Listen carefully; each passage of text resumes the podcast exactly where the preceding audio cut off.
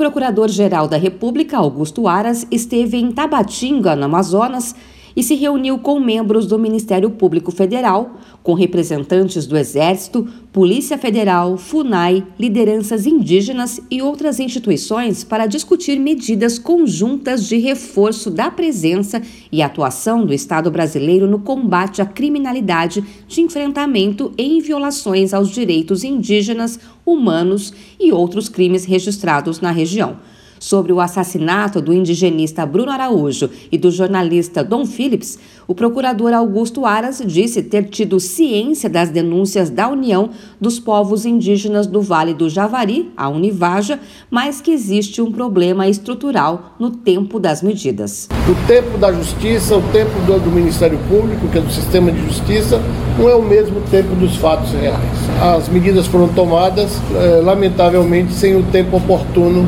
para que essas medidas de cautela e proteção fossem efetivadas. Mas voltamos a Brasília também com o propósito de levar às autoridades competentes propostas de reforçar a segurança, mas também é, estabelecer estratégias de inteligência para aumentar o efetivo,